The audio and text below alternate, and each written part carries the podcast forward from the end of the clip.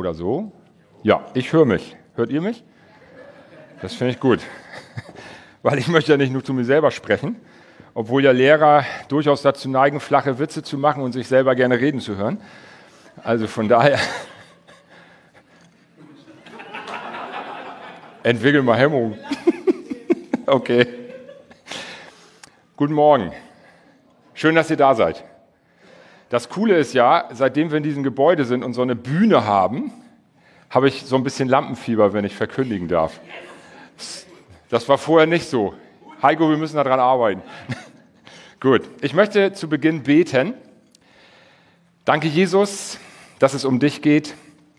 Und zwar nur um dich und gar nicht um uns. Und dass du alles in deiner Hand hältst, alles bewirkst, alles längst, dass du allmächtig bist, dass wir dir vertrauen dürfen und dass wir gelassen sein dürfen, weil du uns niemals aus deiner Hand lässt. Dir sei alle Ehre und wir tun deinen Willen und dein Wille soll geschehen. Amen. Das hier ist meine Bibel. Das kann man daran erkennen, dass sie mit Neon eingeschlagen ist. Und ich kriege ja von meinen Schülern immer mal wieder die Kritisierung, wenn ich mal kein Neon trage. Sie haben mal gar kein Neon an, Herr Mix. Also die kritisieren auch meine Mode. Weiß ich auch nicht. Die Schüler meine ich. Und die Bibel ist für mich etwas, was ich im Laufe der Jahre gelernt habe, sehr ernst zu nehmen, aber nicht im Sinne von ernsthaft belastend, sondern ernsthaft befreiend. Denn von der Bibel wird gesagt, dass sie das Wort Gottes ist. Und in der Offenbarung gibt es eine Stelle, da heißt es sogar, dass der Name für Jesus das Wort Gottes ist. Und wenn man das jetzt so mal eins zu eins überträgt, dann könnte man sagen, die Bibel ist Jesus in Schriftform. Das ist vermutlich hermeneutisch und theologisch nicht ganz haltbar. Hier gibt es eine Menge Theologen unter uns, die werden wahrscheinlich hinterher sagen, Jochen, Vorsicht mit solchen steilen Thesen. Aber ich stelle sie einfach mal als Tatsachenbehauptung in die Mitte. Die Bibel ist quasi das Gesch Jesus in Schriftform. Und ich habe so einen Bibelleseplan und seit, keine Ahnung, seit zehn Jahren lese ich die Bibel einmal pro Jahr durch. Das läuft gut. Und wisst ihr, warum ich das auch mache? Abgesehen natürlich davon, dass man als guter Christ selbstverständlich seine stille Zeit täglich haben soll, die die Bibel liest und betet. Nein, das meine ich nicht nur ironisch, sondern das meine ich tatsächlich so. Ähm, ich mache das deswegen, weil ich mal einen Vortrag gesehen habe von einem Menschen, der heißt Spitzer mit Nachnamen Hirnforscher. Und der hat dargelegt, wie wichtig das ist, neue Synapsenverbindungen im Gehirn zu schaffen. Und das Gehirn neigt dazu, gewohnheitsmäßig Dinge weiterhin zu tun, bevor es etwas Neues beginnt. Und das hat man an so einem Versuch dargestellt, wenn man also aus der Vogelperspektive so einen Weihnachtsmarkt betrachtet, mit so einem schneebedeckten Acker. Und auf der einen Seite des Weihnachtsmarktes ist die Glühweinbude und auf der anderen Seite des Weihnachtsmarktes ist das Klo, das Dixie-Klo. Dann sieht man von oben einen Trampelpfad über das schneebedeckte Feld auf möglichst direkten Wege zu der WC-Bude. Das ist tatsächlich, hat tatsächlich statt, das ist ein Versuch. Ne? So, und dann haben die Leute das Dixie-Klo um 20 Meter versetzt.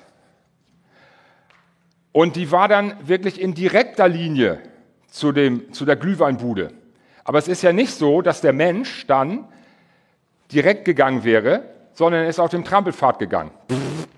Ne? Also er hat den Umweg genommen. Und hat, so hat er das erklärt. Und es ist so, wenn wir in unserem Gehirn synaptische Verbindungen hergestellt haben, durch Prägung, durch Kindheit, durch Vergangenheit und so weiter, benötigt es eines enormen Aufwandes, um diese Synapsenverbindung nicht nur zu lösen, sondern mit neuen zu überschreiben. Und das ist ein wesentlicher Grund, warum ich jedes Jahr diese Bibel lese. Denn die Bibel ist ja nicht nur ein Buch, sondern es ist ein lebendiges Buch. Und genauso wie ich werdet ihr vermutlich auch das Phänomen entdecken, wenn ihr die Bibel lest, dann gibt es manchmal Verse, die liest man und man versteht sie, weil man die deutsche Sprache spricht oder die arabische Sprache, also wie auch immer, in der Sprache, in der man eben seine Bibel liest, Englisch oder was auch immer. Und man versteht es sinngemäß dann bleibt dieser Bibelvers ein Logos, so sagt man, also ein geschriebenes Wort. Man versteht es synaptisch, verstandesmäßig. Und dann gibt es aber das Phänomen, dass man denselben Vers zu einem anderen Zeitpunkt liest und plötzlich hat man das Gefühl, Gott spricht durch diesen Vers direkt zu mir. Und dann wird aus dem Logos ein Rema. Und das passiert immer häufiger, das passiert häufiger, wenn man die Bibel häufiger liest. Ist doch ganz logisch. Wenn ich die Bibel nicht lese, passieren diese Dinge nicht. Ist auch logisch, ne? Und deswegen lese ich die Bibel, damit meine synaptischen Verbindungen, die durch Vergangenheit, durch Prägung, durch das, was meine Eltern in mein Leben gelegt haben, und das war nicht alles immer gut, natürlich haben sie es gut gemeint, aber vielleicht nicht so gut gemacht, ist es einfach da.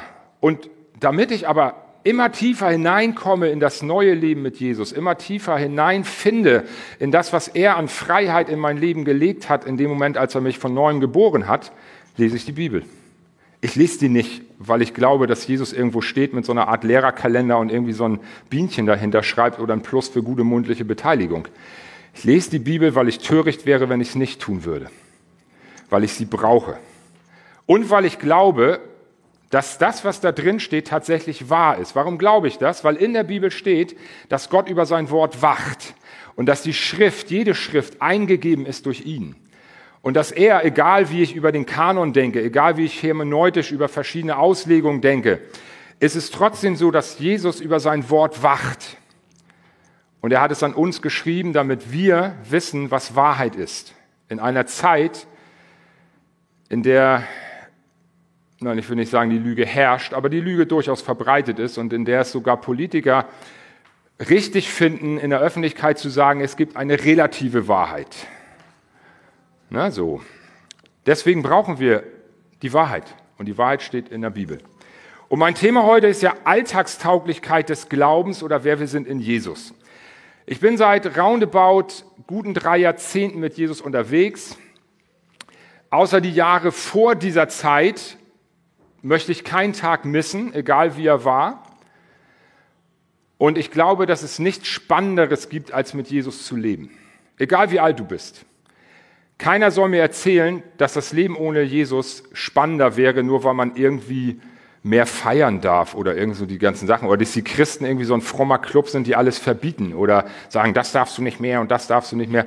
Ich glaube, dass es nicht so ist. Ich glaube, dass es nichts Spannenderes gibt, als mit Jesus zu leben und dass er in dein Leben und in mein Leben hinein die Dinge legen kann, die er für dich und mich geplant hat.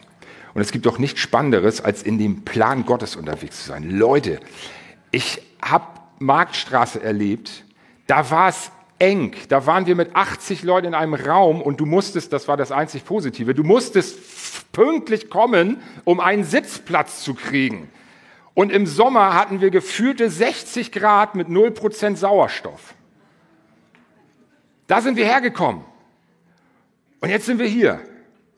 Und unter uns gibt es Menschen in meinem Alter, die die Marktstraße kennen, sagen, das will ich wieder. Und ich denke mir, oh Leute, habt ihr irgendwas vergessen? Das war stickig, das war heiß. Wir haben jeden Tag gekuschelt. Jeden Sonntag haben wir gekuschelt, weil wir auf den Schößen des anderen gesessen haben. Nein, Leute, da kommen wir her. Ist das spannend, mit Jesus unterwegs zu sein? Ja, ist es. Ist es. Und es ist alltagstauglich. Und das ist was, was ich beobachtet habe. Eine Sehnsucht von mir, ich sage das immer wieder an dieser Stelle oder häufig an dieser Stelle, ist es, dass Christen, meine Geschwister, das Volk Gottes hineinkommt in einen, ein Bewusstsein über den Stand, den wir in Jesus haben. Und zwar ganz real in Jesus haben. Nicht, weil es in einem Buch steht, sondern weil dieses Buch die Wahrheit ist. Wir haben vor einiger Zeit was von Krischan gehört über diesen hirtlichen Stand. Das sind wir nicht, weil wir das üben, nicht weil wir das fromm herbeitrainieren, sondern weil wir es sind, weil Jesus uns von neuem gezeugt hat, wenn wir Christen sind. Wir sind neu. Ich sage das nochmal, wir sind neu. Wenn jemand von neuem geboren wird, die Bibel sagt an einer Stelle, wir sind von neuem gezeugt. In dem Augenblick, wo Jesus dir Glauben schenkt und du hast eine Wiedergeburt erlebt, keine Reinkarnation, eine Wiedergeburt, eine geistliche Wiedergeburt, dann bist du neu. Punkt. Und das Alte ist vergangen. Nie wieder in deinem Leben als Christ kannst du zurückkommen in das alte Leben. Du kannst zurückgehen in Gewohnheiten aus der Vergangenheit. Du kannst möglicherweise sogar sagen, ich will nicht mehr glauben oder ich will nicht mehr in Gemeinde gehen. Kannst du machen, das steht uns frei. Aber nie wieder bist du nicht von neuem gezeugt. Das funktioniert nicht. Wenn du wiedergeboren wurdest, bist du wiedergeboren. Wenn du geboren wurdest, meine Tochter hat vor zwei Wochen, wir haben jetzt nämlich zwei Enkelkinder, ich habe zwei Enkeltöchter, ist das nicht der Vor gut zwei Wochen ist unser zweites Enkelkind, Milena Kate, zur Welt gekommen in einer Hausgeburt. Grandios. Was für eine Tochter, die wir haben. Gisi, danke für diese Tochter. Und wenn wir man versuchen würde, dieses Kind, was neun Monate in dem Bauch der Mutter war, wieder zurückzupressen, würden beide sterben.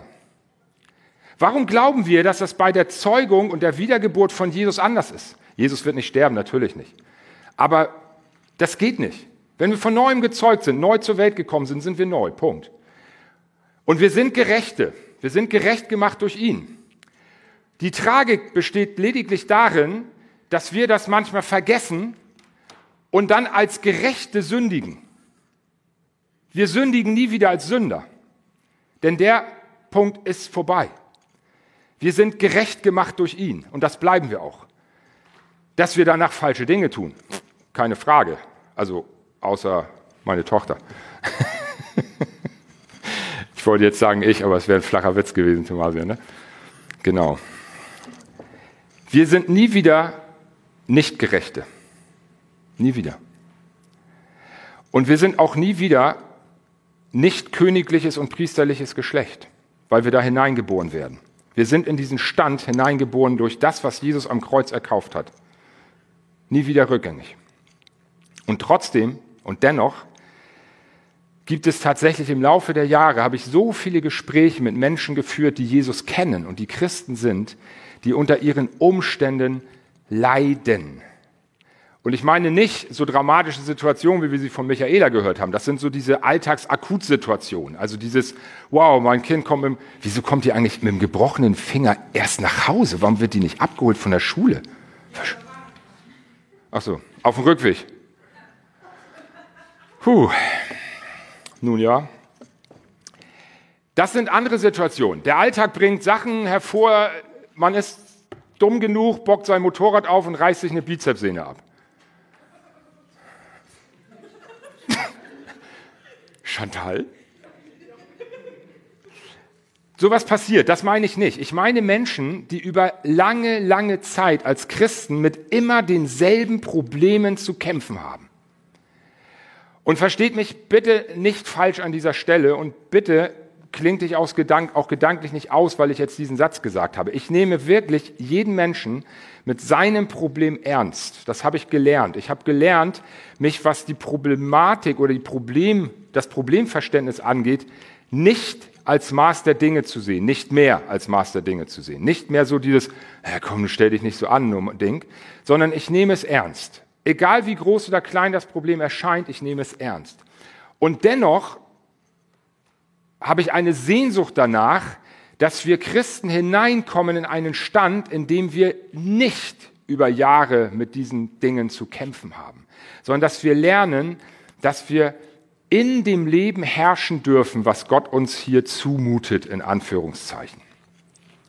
Also versteht mir nicht falsch, ich möchte keine Probleme kleinreden an dieser Stelle, sondern ich möchte euch mitnehmen in eine gedankliche Reise hinein in die Möglichkeit, die das Wort Gottes bietet und die Möglichkeit, mit dem, was wir daraus lesen, in unserem Alltag eine Konstanz zu bekommen, die uns hineinversetzt in Zeiten wie diesen, in denen wir leben, Hoffnungsträger zu sein. Menschen gegen ihre Angst, gegen die Angst, die sie gerade empfinden, gegen diese Angst aufzustehen und Menschen zu sagen, hey Leute, es gibt Jesus. Es gibt Jesus und der hat alles im Griff. Die Bibel sagt, er bewirkt alles. Wozu, weiß ich doch nicht. Ich habe keine Ahnung. Ich weiß doch nicht alles, was Jesus bewirkt. Das kann ich doch nicht alles erklären. Das muss ich aber auch gar nicht. Ich habe gestern mit jemandem gesprochen, die Person sagte mir, sie hätte mit einem Arbeitskollegen eine Diskussion gehabt. Und der Arbeitskollege sagte, äh, äh, du bist so eine intelligente Person, ich kann nicht verstehen, dass du an Jesus glaubst. Und da habe ich gedacht, cooles Ding, das speichere ich mir ab. Das nächste Mal, wenn ich mit Menschen spreche, werde ich sagen, ey, du bist so eine intelligente Person. Ich kann nicht verstehen, warum du nicht an Jesus glaubst. Wenn wir intelligent sind, dann glauben wir an Jesus. Weil er doch der Schöpfer des Universums ist. Weil er doch der ist, der unsere wesentlichen Lebensfragen beantwortet. Woher komme ich, wohin gehe ich, wozu bin ich hier? Das ist doch das, was den Menschen umtreibt. Diese drei Fragen im Wesentlichen, egal wie alt du bist. In der Entwicklungszeit so zwischen 13 und ja, Adoleszenzzeit hat sich erweitert auf 27. Die Heranwachsendenzeit ist tatsächlich so entwicklungspsychologisch, ist die Teenie-Zeit oder die Erwachsenenzeit beginnt nicht mit dem Twen-Alter, sondern ist mittlerweile auf 25 bis 27 angestiegen. Wahrscheinlich kriegen wir deswegen auch so lange Kindergeld.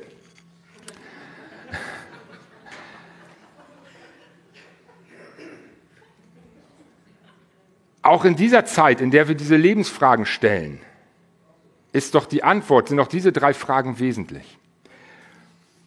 Und in Jesus haben wir diese Antworten. Und wenn ich klug bin, glaube ich an ihn. Nicht, weil ich mich entscheide, sondern weil ich das Glaubensgeschenk, was er mir gibt, annehme. Glauben produzieren ist ja auch so eine Sache. Das ist auch eine Alltagstauglichkeit. Innerhalb der frommen Szene gibt es so Auswüchse.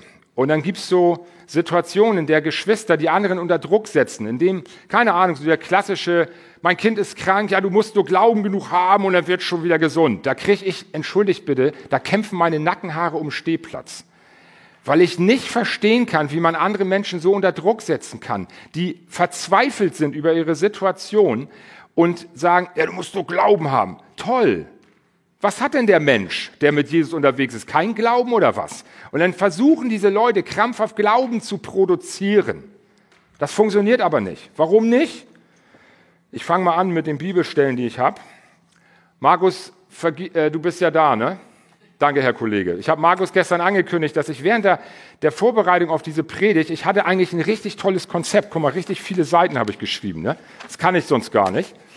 Und dann sitze ich an diesem Konzept und dann merke ich, wie mein Kopf sich verzettelt in die ganzen Gedanken, weil mir dieses Thema so wichtig ist.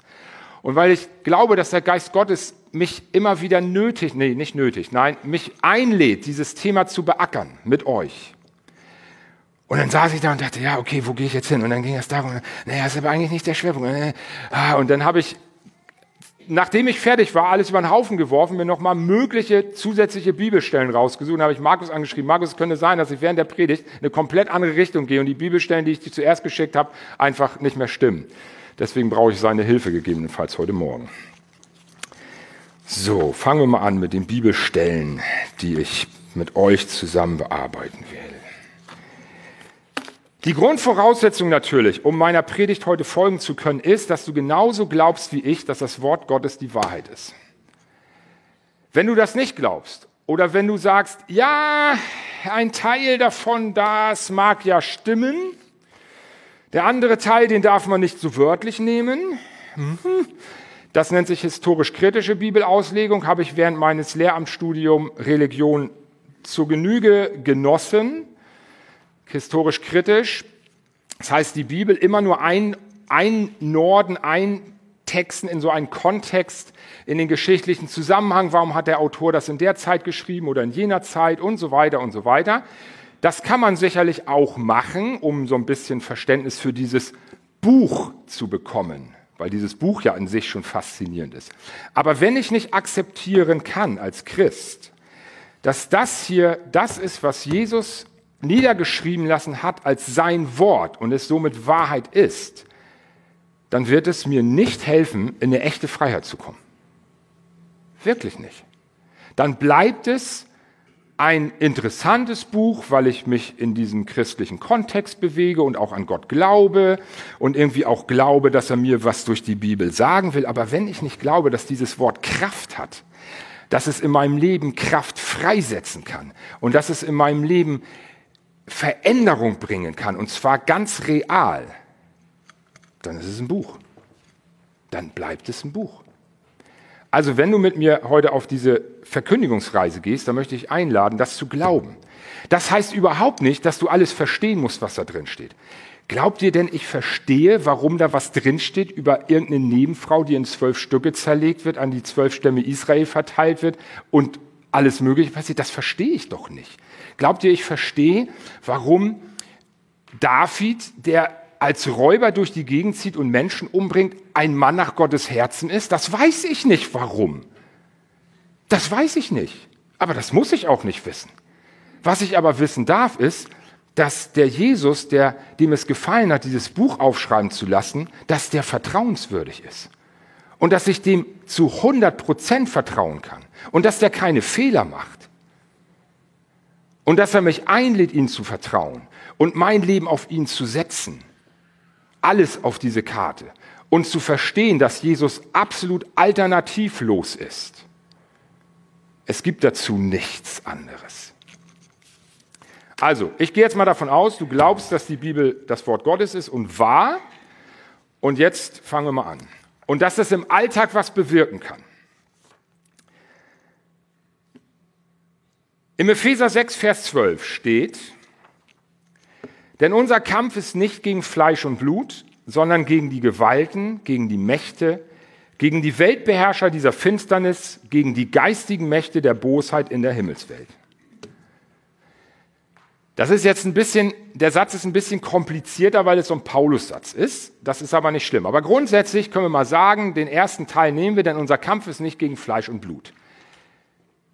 Wenn du glaubst, dass das Wort Gottes wahr ist, dann ist der Satz ganz einfach. Und jeder Gedanke in dir, der sich gegen dich selber oder gegen einen anderen Menschen ausspricht, ist Lüge.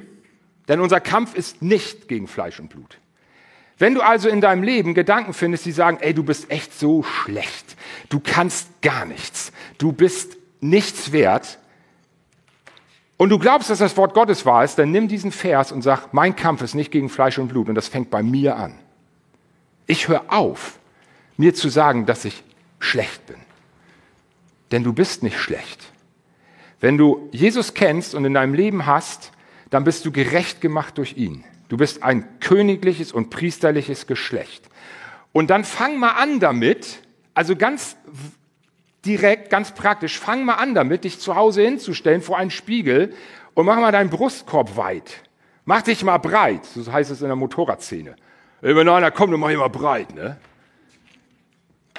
Dann mach dich mal breit und sag, wer, wer fängt denn an, hier in meinen Gedanken Bollwerke zu errichten, die gegen Fleisch und Blut gehen? Und dann stell dich mal hin und sag, das glaube ich nicht mehr. In Jesu Namen, das glaube ich nicht mehr. Meine Erfahrung sagt, und da kommt kurz den Schwenk zum Anfang, meine Erfahrung lehrt mich, dass viele Menschen, die über Jahre hinweg in diesen Gedankenmustern leben, meistens nach dem ersten Mal, wenn sie so ein Bibelwort zitieren, nichts verspüren. Also das heißt, man nimmt das Wort volles, voller Glauben sagt, mein Kampf ist nicht gegen Fleisch und Blut, ich bin gerecht. Eigentlich sollte ich es sein. Das heißt, es passiert erstmal nichts. Okay. Schlimm? Nö. Aufforderung zum Trainieren. Ein guter Freund von mir war jahrelang im SEK, Spezialeinsatzkommando. Das ist so schrecklich, wenn ich mit diesem gleichaltrigen Mann irgendwo baden gehe und der in mit über 50 Jahren sowas von durchtrainiert und fit ist. Und ich denke, ja, okay. Krishan hat mal gesagt, der hat ihn mal freien Oberkörpers in meiner Küche sitzen sehen, das ist noch 15 Jahre her. Und er hat echt so richtig Brustmuskelpakete und Krishan guckte uns beide an und sagt, irgendwas ist bei Olli falsch. Der hat hier oben so viel und nicht hier unten. Bei uns ist genau umgekehrt. Also ist so ein richtig fitter Typ und der musste immer in seinem Leben trainieren und der hat auch Kampfsport trainiert und im Kampfsport trainiert man Kata-Übungen. Das heißt, das sind, Gegner, äh, sind Übungen ohne Gegner. Und wenn du eine Übung in deinem synaptischen, also in diesem Unterbewusstsein verankern willst, trainierst du die mehrere tausend Mal. Mehrere tausend Mal.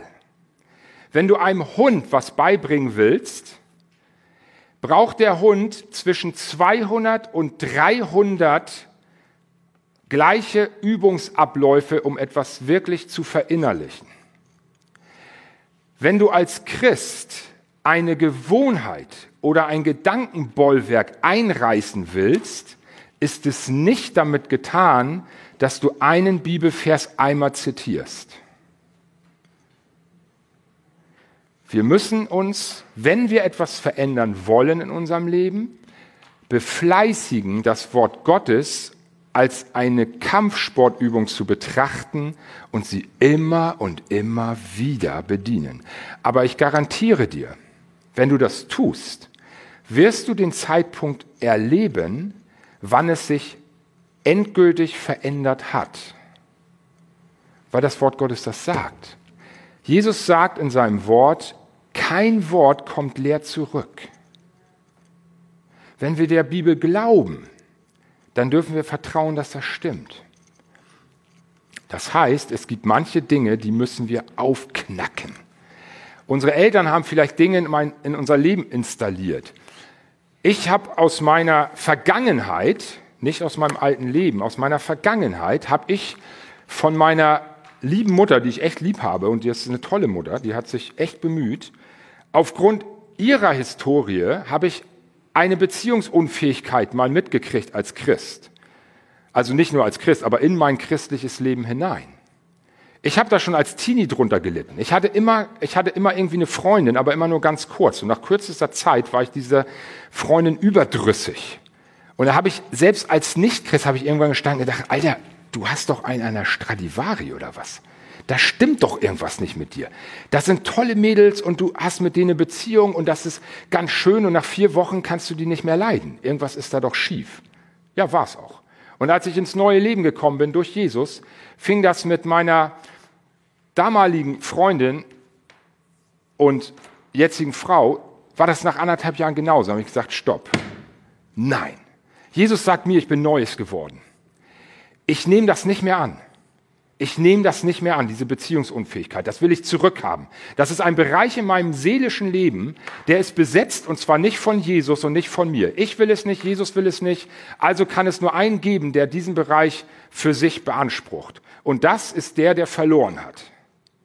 Das ist nicht der, der am Kreuz gesiegt hat nach der Auferstehung, also am Kreuz sein Leben hingegeben hat und mit der Auferstehung gesiegt hat. Das ist der, der verloren hat. Und von dem hole ich mir das zurück. Und das habe ich gemacht. Und das war mühsam. Und das hat viel Kraft gekostet. Sowohl die Kraft von meiner Frau und auch als, auch als auch meine. Aber der Bereich ist zurückerobert. Und ich bin über 30 Jahre verheiratet und wir haben drei Kinder und wir haben zwei Enkeltöchter und so weiter. Weil Jesus der Sieger ist. Das heißt, wenn du als Christ einen Bereich in deinem Leben zurückerobern willst, dann sei fleißig. Trainiere. Trainiere das Wort Gottes. Trainiere es. Immer wieder. Lass dich nicht entmutigen. Und wenn du das Gefühl hast, du schaffst es nicht alleine, dann nimm dir jemanden zur Seite und sag, ich brauche einen Trainingspartner. Ich schaff's nicht alleine. Aber tu es. Denn unser Kampf ist nicht gegen Fleisch und Blut. Es ist alltagstauglich, Leute.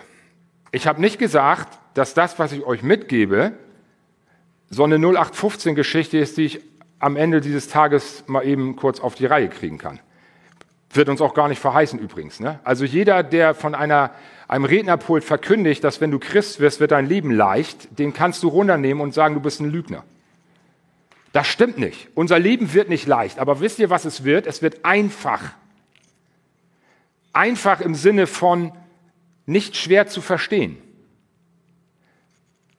Denn wenn in der Bibel steht, das ist auch ein Vers, den ich, also von mir viel zitiert, ich kenne das Phänomen unter Christen und möglicherweise kommen nachher auch zu, auf mich welche zu und wollen das mit mir hermeneutisch-theologisch diskutieren, könnt ihr? Ich finde in der Bibel für mich keinen Gegenbeleg. Ich höre ganz oft, dass der Teufel, also der Feind unserer Seelen, wir haben also, wir sind natürlich, wir leben natürlich in einer aufgeklärten Welt. Und wenn wir jetzt einen Online-Gottesdienst haben, ist natürlich dieser Begriff Teufel echt kritisch zu besehen, weil der so ins Mittelalter gehört. Und trotzdem glauben wir daran, dass es die Existenz gibt eines Gegenspielers, eines Feind, unseres Feindes, der in der geistlichen Welt ist. Denn wir lesen es, wir sind ja in der geistlichen Welt unterwegs. Und wir bleiben mal bei der Bezeichnung Teufel. Und dann höre ich, ja, der Teufel hat ja so viel Macht und kann ja auf dieser Erde machen und tun, was er will. Und dann denke ich, oh, okay. Beleg dafür, biblisch, ist die Versuchung von Jesus, als der Teufel mit ihm alle Reiche der Erde zeigt und sagt, guck mal hier, wenn du, mich, wenn du niederfällst vor mir, dann gebe ich dir diese Reiche. Das ist der Beleg dafür, dass gesagt wird, dem Teufel gehört hier die Welt. Das war vor der Auferstehung von Jesus. Nach der Auferstehung von Jesus sagt Jesus sehr einfach im äh, Matthäus 28, mir ist gegeben alle Macht im Himmel und auf der Erde. Das ist ein ganz einfacher Satz. Ich als Deutschlehrer würde sagen, der ist semantisch nicht so schwer zu verstehen. Mir, Jesus, sagt er, ist gegeben alle Macht, alle, umfasst alles, das steht nicht, alle Macht vom Jahr so und so bis zum Jahr so und so, sondern alle Macht im Himmel und auf der Erde. Punkt. Dann heißt es ja, der Fürst dieser Welt, der Satan ist der Fürst dieser Welt. Es gibt zwei Verse, in der Fürst dieser Welt zitiert wird. Der eine steht im Johannes 12, Vers 30 und 31. Das ist kurz vor der Kreuzigung. Da sagt Jesus auch wieder selbst, nicht um dein, meinetwillen ist diese Stimme geschehen, sondern um euretwillen. Jetzt ist das Gericht dieser Welt, jetzt wird der Fürst dieser Welt hinausgeworfen werden. Jetzt. Nicht irgendwann. Jetzt. Und das zweite ist Johannes 16, Verse 8 bis 11. Und wenn er gekommen ist, der Heilige Geist, wird er die Welt überführen von Sünde und von Gerechtigkeit von Gericht. Von Sünde, weil sie nicht an mich glauben, von Gerechtigkeit aber, weil ich zum Vater gehe und ihr mich nicht mehr seht, von Gericht aber, weil der Fürst dieser Welt gerichtet ist. Nicht wird, ist. Und ich verstehe nicht, warum wir Christen so oft sagen, er ist der Fürst dieser Welt und er hat das Recht, alles hier zu tun. Nein, in Jesu Namen nein. Jesus ist gegeben alle Macht im Himmel und auf der Erde. Und was sagt er zu uns? Im Lukas 10, Vers 19, siehe, ich habe euch die Macht gegeben, auf Schlangen und Skorpione zu treten und über die ganze Kraft des Feindes und nichts soll euch schaden. Eigentlich würde das ausreichen, wenn wir diese Verse, die ich gerade zitiert habe, jeden Tag wie ein in Anführungszeichen Mantra benutzen würden, dann dürften wir normalerweise in den Stand hineinfinden, in unserem Leben uns nicht mehr von den Umständen beherrschen zu lassen. Und versteht mich nicht falsch, ich möchte gar nichts relativieren. Ich finde, Umstände, in denen wir Hilfe, vor denen wir hilflos stehen, kranke Kinder. Ich finde es, es, es macht uns so hilflos. Wenn unsere Kinder erkranken, dann sind wir oftmals, gerade wenn das so Krankheiten sind, die nicht, ich sag mal so offensichtlich sind wie ein gebrochener Finger. Ein gebrochener Finger, der steht irgendwie komisch zur Seite und da geht man zum Arzt und dann wird er geschient und wieder eingerenkt, bekommt ein Gips und das Kind hat irgendwie noch so, eine Art Bonus in der Schule und kann angeben mit dem Gips, oh, hier, lass mal unterschreiben und all diese ganzen Sachen. Das ist irgendwie offensichtlich. Das ist so, ich sag mal, so eine Beschädigung am Fahrwerk. Inge Kapus, Inge, wo bist du? Inge hat mal vor Jahren gesagt, ich bin auch gut in Schuss. Ich habe zwar so ein bisschen Probleme an meinem Chassis, aber der Motor, der läuft noch. Und so eine Fingerverletzung ist so ein bisschen Probleme am Chassis. Aber wenn unsere Kinder unter so irgendwelchen anderen Dingen leiden, so seelische Erkrankungen oder sowas, und wir stehen davor und wir sind hilflos und wir wissen nicht, wie gehen wir damit um. Das will ich überhaupt nicht schmal reden. Und dennoch ist es so, wenn ich mir bewusst bleibe, dass Jesus vertrauenswürdig ist, brauche ich mich als Christ von diesen Dingen nicht beherrschen lassen. Es geht ja nicht um die Frage, ob wir keine Probleme mehr haben, sondern es geht darum, wie gehen wir damit um.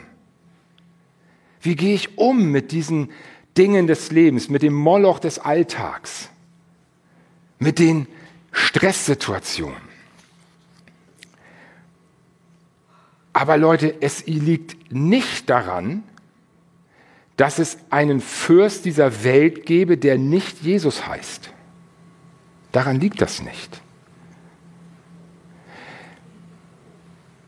Ich wünsche mir so sehr, dass wir unsere Standes als Könige und Priester, dass wir uns dessen bewusst werden und dass, wenn wir in solche Situationen geraten, wir eine Wut auf den Feind bekommen und anfangen, ihn zu bekämpfen und nicht die Umstände, nicht die Ärzte, nicht mich selber, was habe ich alles verkehrt gemacht oder, oder, oder.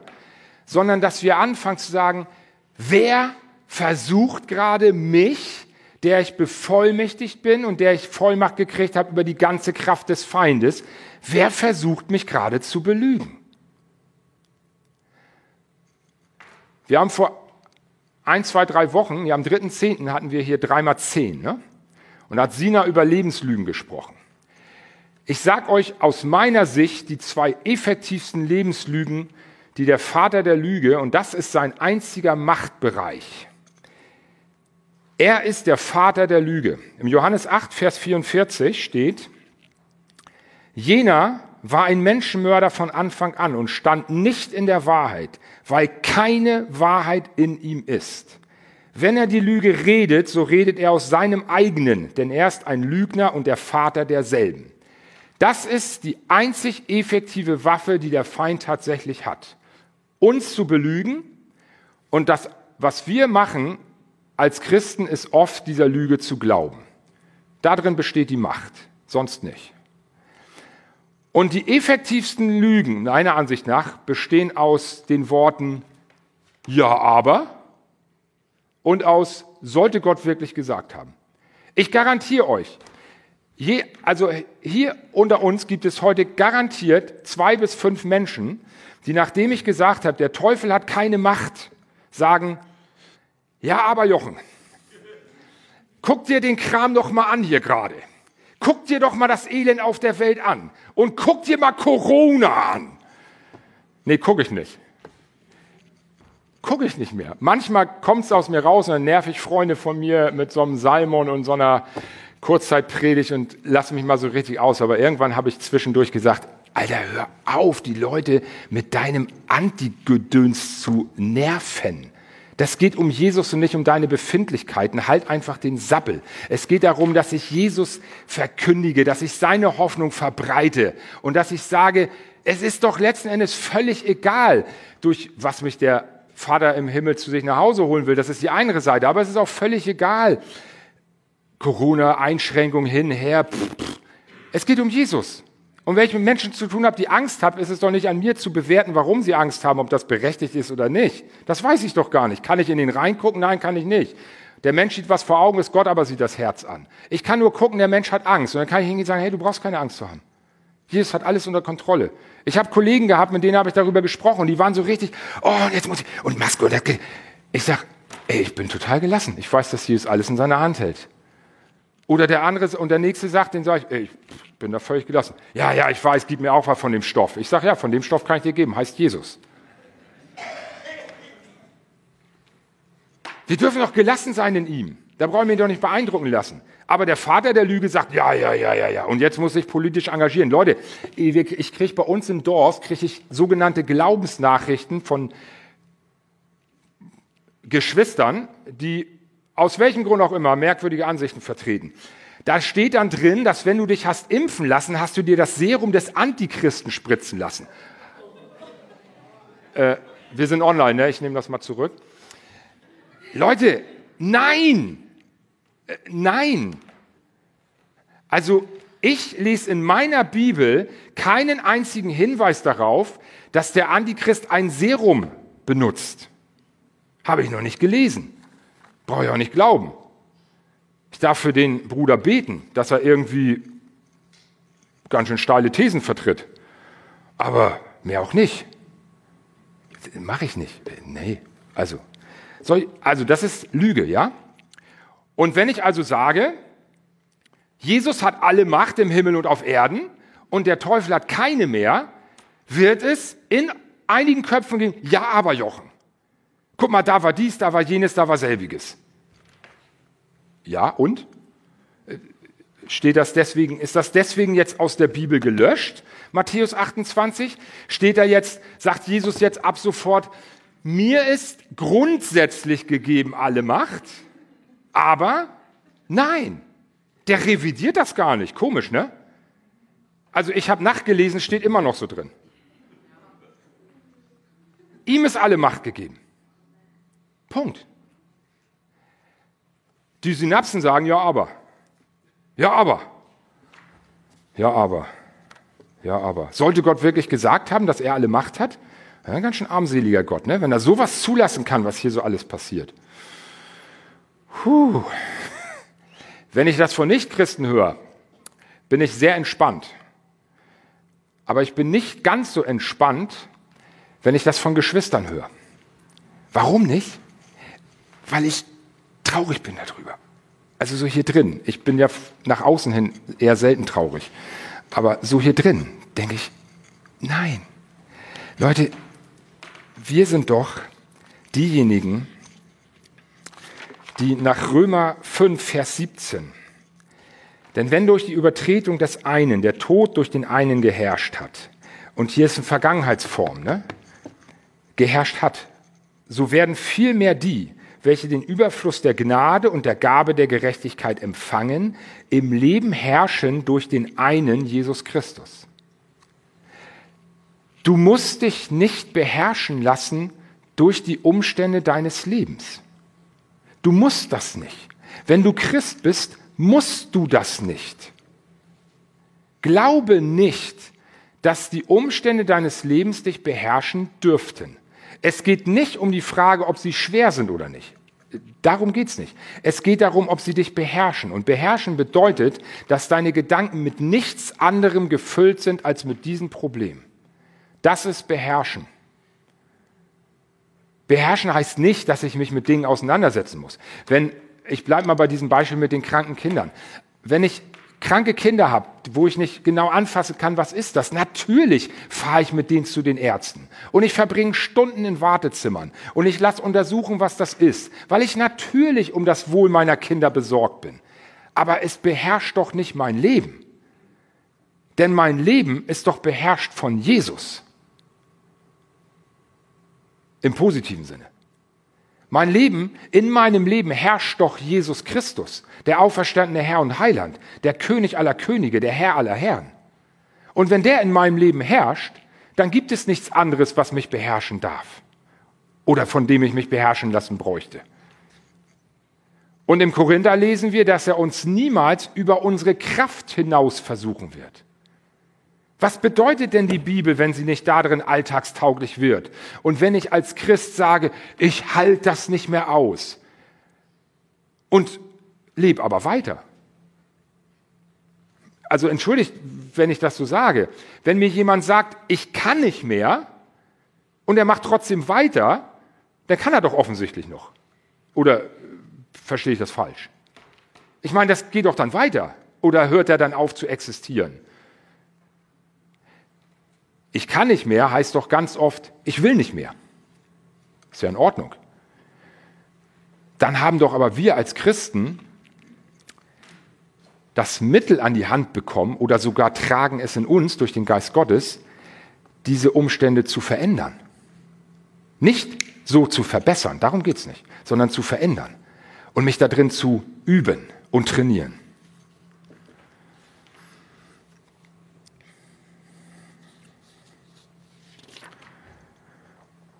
Ich sage ja, mein Konzept ist ja so ein bisschen. Im Epheser 1, Vers 4 steht, dann sind wir in ihm auserwählt vor Grundlegung der Welt. Weißt du, dass der allmächtige Gott dich auserwählt hat, bevor er die Erde geschaffen und das Universum geschaffen hat? Weißt du das oder hörst du es heute vielleicht zum ersten Mal und weißt es dadurch vom Verstand her? Weißt du es, weil du es gelesen hast und sagst, naja, das, was in der Bibel steht, muss ja wahr sein? Oder weißt du es, weil es Realität ist in deinem Leben? Und weil du dir dessen bewusst bist und weil du dir dessen bewusst bleibst. Und weißt du das, weil in dir drin die Gewissheit ist, dass Jesus Christus der König aller Könige dich erwählt hat vor Grundlegung der Welt und dass du dadurch für ihn so wichtig geworden bist, dass er bereit war, sein Blut und sein Leben zu geben für dich am Kreuz? Weißt du das? Wenn du das weißt, gibt es nichts, was dich erschüttern kann. Gar nichts. Wenn du dir bewusst darüber bist, wer du bist in Jesus, welche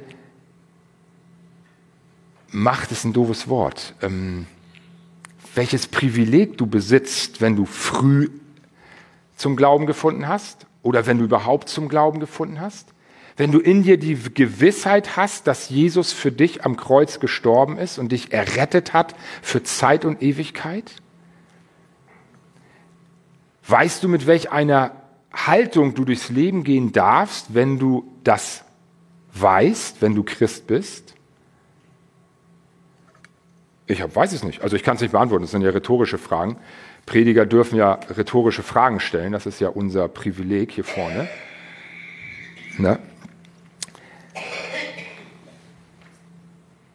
Aber was du lernen könntest, wenn du dich einladen lässt zu diesem Leben, ist, dass du aus diesem königlichen und priesterlichen und herdlichen Stand heraus dem Lügner entgegentrittst und ihn in seine Schranken weist.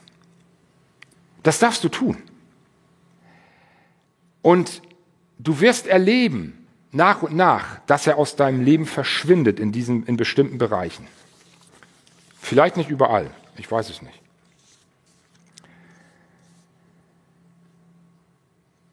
Wir biegen langsam auf die Zielgerade ein, denke ich mal. Es gibt Zumute, Zumutungsverse in der Bibel. Die begegnen mir ganz oft. Im 1. Korinther steht einer, da heißt es, da geht es um Rechtshändel innerhalb von Gemeinde. Wir haben das nicht in Gestacht, jedenfalls mir nicht bekannt. Aber auch Älteste können nicht alles wissen. Aber da steht dann, Warum habt ihr eigentlich überhaupt Rechtshändel untereinander? Warum lasst ihr euch nicht lieber Unrecht tun? Warum lasst ihr euch nicht lieber übervorteilen? Als ich diesen Vers das erste Mal gelesen habe und nicht nur auf Gemeinde bezogen habe, sondern auf mein Leben mit Menschen, habe ich gesagt, Jesus, geht's noch? Was, was, das kann doch wohl nicht, du kannst doch nicht allen Ernstes von mir erwarten, dass wenn ich Recht habe, ich nicht zu meinem Recht komme. Leute, ich bin von Haus aus so. In meiner Schulzeit war ich echt ein rebellischer Typ. Ich habe um mein Recht gekämpft. Wir haben gelernt. In den 80er Jahren gab es ein Lied, das heißt Fight for your right. Ja, wenn du was willst, dann kämpf für dein Recht. Ne? Und dann steht da, lass dich lieber übervorteilen. Toll. Ganz klasse, Jesus. Das heißt, und trotzdem, Entschuldigung, und trotzdem meint er das ernst. Das heißt nicht, dass du nicht recht hättest. Darum geht es gar nicht. Es geht nicht um die Frage, ob du recht hast oder nicht. Es geht um die Frage, ob du aus deinem Stand in Jesus als König und Priester auf dein Recht verzichtest. Ob du auf dein Recht verzichtest. Darum geht's. Oder ob du sagst, ich habe aber Recht, also muss man auch für sein Recht. Man kann doch nicht alles so hinnehmen. Nein, natürlich nicht. Habt ihr schon mal einen König gesehen, der alles so hinnimmt? der hat immer die Macht, es nicht zu tun. Und wisst ihr, was ein Kennzeichen daraus werden kann? Und das könnte uns dann zum Strick gedreht werden, das heißt, du bist aber echt arrogant, ne? Ey, was bist du denn für ein Arroganzlink? Wenn du dich so hinstellst und sagst, na komm her, ich gebe dir mal mein Recht ab hier. Aber das ist nicht die Haltung, die dahinter steht, sondern wenn ich die Haltung habe, die wir in Jesus haben, nämlich als König, dann sage ich, ja, ich habe Recht, das weiß ich, aber ich muss nicht auf diesem Recht beharren, sondern um des anderen willen, auch ein Vers aus der Bibel, achtet einander höher, achtet den anderen höher, um des anderen willen, weil er offensichtlich Schwierigkeiten hat, das Recht zu erkennen, was ich habe, gebe ich es ab, nicht aus einer Arroganz, sondern aus der Haltung heraus, in Demut dem anderen zu dienen, gebe ich es ab. Und dann bin ich frei davon. Jesus sagt an einer Stelle, vergebt einander, nach dem Vater unser sagt er, wir sollen dem anderen vergeben, denn wenn wir das nicht tun, kann er uns nicht vergeben. Wie töricht müsste ich sein, wenn ich nicht schnell vergebe? wenn ich nicht schnell vergebe und Jesus an sein Wort gebunden ist und ich glaube, was da drin steht, und ich stelle mir vor, dass er mir einen Tag lang meine, mein sündhaftes Verhalten nicht vergeben könnte, da kann ich mir einen Strick nehmen, Leute. Wie viel Fehler mache ich am Tag? Wie oft sage ich irgendwas Unbedachtes, weil aus diesem Mund so viele Worte kommen, weil ich nicht der schweigsame Typ bin. Und dann kommt da was raus und ich will das einfangen, aber das kannst du nicht. Worte, die raus sind, die kannst du nicht einfangen, die sind weg. Die sind im Raum und die richten den Schaden oder das Gute an, was du damit halt angerichtet hast. Und wenn ich dann nicht wüsste, dass Jesus mir das vergibt an diesem Tag, dann würde ich mich in Grund und Boden schämen. Ich würde keinen Schritt mehr aus der Haustür wagen. Also vergebe ich doch. Vergebe ich doch meinem Nächsten, wenn der mir ans Bein pullert. Und sag, ja, meine Güte, na und? Hat einen schlechten Tag gehabt. Keine Ahnung, was da gelaufen ist. Wo ist das Problem? Wo ist das Problem? Also ist leicht gesagt, ne? Also ist ja nicht so, dass ich mich nicht mit Leuten streite. Mein Lieblingsstreitpartner ist meine Frau. Also wir beide mögen das richtig gerne, habe ich manchmal das Gefühl. Aber wir kriegen uns immer wieder ein. Und das ist dann gut. Und dann wissen wir, ja, und wir vergeben einander. Und der nächste Tag ist neu. Eine unserer ersten Ehelektionen war, lass die Sonne nicht über deinem Zorn untergehen. Ey Leute, in der ersten Zeit, oh, wir haben gesessen bis halb fünf Uhr morgens, um Dinge zu klären, damit die Sonne nicht über unserem Zorn aufging, äh, untergeht. Die ist schon lange wieder aufgegangen. Oh, hör auf, du.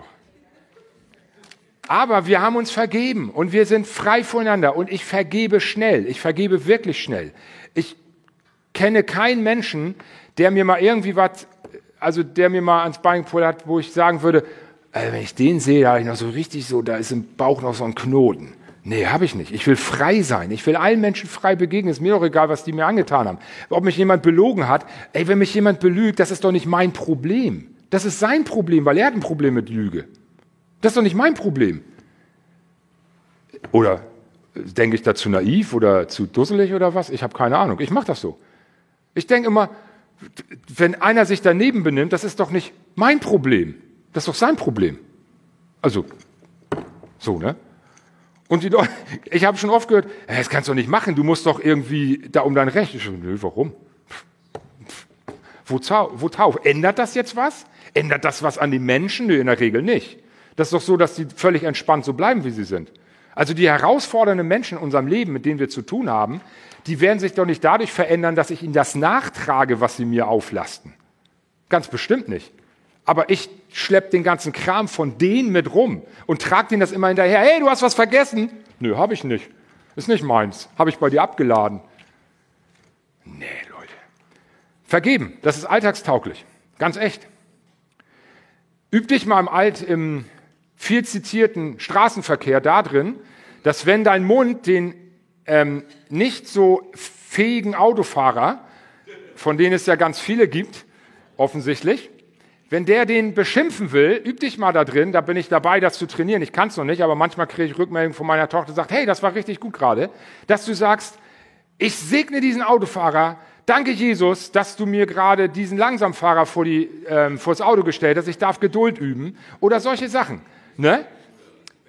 Also das klappt, sag ich mal, in es klappt im Moment noch so bei 50-50. Aber ich trainiere. Ich trainiere, weil ich das will. Weil die Bibel sagt, wen ihr segnet, der ist gesegnet. Und ich will doch ein Segensbringer sein. Und der Segen ist doch nicht abhängig davon, dass ich dem Menschen das direkt zuspreche, sondern dass ich ihn segne. Und wenn das einer ist, der gerade in seinem Auto fährt, dann kann ich ihn noch segnen. Und das will ich lernen. Da will ich mich drin trainieren. Alltagstauglich. Drei Dinge möchte ich euch mitgeben, von denen ich hoffe, dass sie dadurch in eurem Leben alltagstauglich werden. Nein, ich mache es nicht. Entschuldigt, das ist so ein, ähm, so ein Ding zwischen den Lobpreisern und mir. Einmal möchte ich, dass ihr euch 1. Petrus 2, Vers 9 verinnerlicht. Ihr aber seid, und ich sage das mal persönlich, du aber bist Teil eines auserwählten Geschlechts, ein königliches Priestertum. Du gehörst zu einer heiligen Nation, zu einem Volk, zum Besitztum, damit du die Tugenden dessen verkündigst, der dich aus der Finsternis zu seinem wunderbaren Licht berufen hat. Sei dir bewusst, wer du bist in Jesus. Erinnere dich daran, dass du nicht irgendwer bist, sondern dass du zu einem königlichen und priesterlichen Geschlecht gehörst. Du bist nicht irgendwer. Dein Name wurde geschrieben in das Buch des Lebens und ist unauslöschlich da drin geschrieben für Zeit und Ewigkeit. Sei dir dessen bewusst. Und wenn du es im Alltag vergisst, mach es dir neu bewusst, mach es dir neu bewusst, mach es dir neu bewusst. Das Zweite ist, dass du vielleicht lernst, das hier nicht nur als Buch zu betrachten oder als fromme Übung, wenn du da drin liest, sondern als ein Werkzeug, um dem Feind entgegenzutreten, der dich belügen will, und dass du lernst, dich da drin zu befleißigen, es zu lesen, nicht um gute mündliche Noten bei Jesus zu erzielen, sondern damit die, die synaptischen Verbindungen in deinem Gehirn überschrieben werden, und zwar tatsächlich. Dass alte, vergangene Gedankenmuster überzeichnet werden mit den neuen vom Geist Gottes. Und das Dritte ist, dass du wissen darfst, dass du zu denjenigen gehörst, zu den Menschen gehörst, die die Macht und die Kraft bekommen haben von Jesus und seinem Geist, in den Umständen deines Lebens zu herrschen und dich nicht von den Umständen beherrschen zu lassen. Du musst es nicht. Du hast die Macht bekommen, es nicht tun zu müssen. Und wenn es dich weiterhin beschäftigt und quält, dann trainiere dich auch da darin, die Bibel zu gebrauchen als, ein, als eine Kampfsportübung, um dir die Bereiche deines Lebens, von denen du glaubst, dass sie nicht von dir oder Jesus besetzt sind, zurückzuerobern. Das gebe ich uns mit als Christen. Und falls du heute Morgen hier bist und noch nicht weißt, dass Jesus der Herr deines Lebens ist, falls du ihm noch nie dein Leben anvertraut hast, aus welchem Grund auch immer, dann kannst du auch heute Morgen die Gelegenheit nutzen und du gehst, während der Lobpreis jetzt gleich spielt, vorne rechts, hinten rechts sind Beter in den Ecken, gehst du hin und betest mit denen. Und falls du nicht genau weißt, wie soll ich mit Jesus sprechen, ich habe das noch nie gemacht, dann sind da Leute, die mit dir zusammen mit ihm sprechen und dir einfach ganz praktische Anleitung geben. Das ist nichts Schlimmes. Nutz die Gelegenheit, lass dich einladen von ihm und ich wünsche uns jetzt, dass wir gemeinsam in eine Lobpreiszeit gehen, in der wir uns beschenken lassen von dem Geist Gottes mit dem Bewusstsein, wer wir sind in ihm. Und dass ihm alle Macht gegeben ist im Himmel und auf der Erde. Und dass wir von ihm empfangen dürfen, von dieser Macht. Und dass wir von ihm empfangen dürfen, von diesem Bewusstsein, wer wir in ihm sind. Sei dir bewusst, dass Jesus dich so sehr liebt, dass er alles bezahlt hat, um dich zu retten.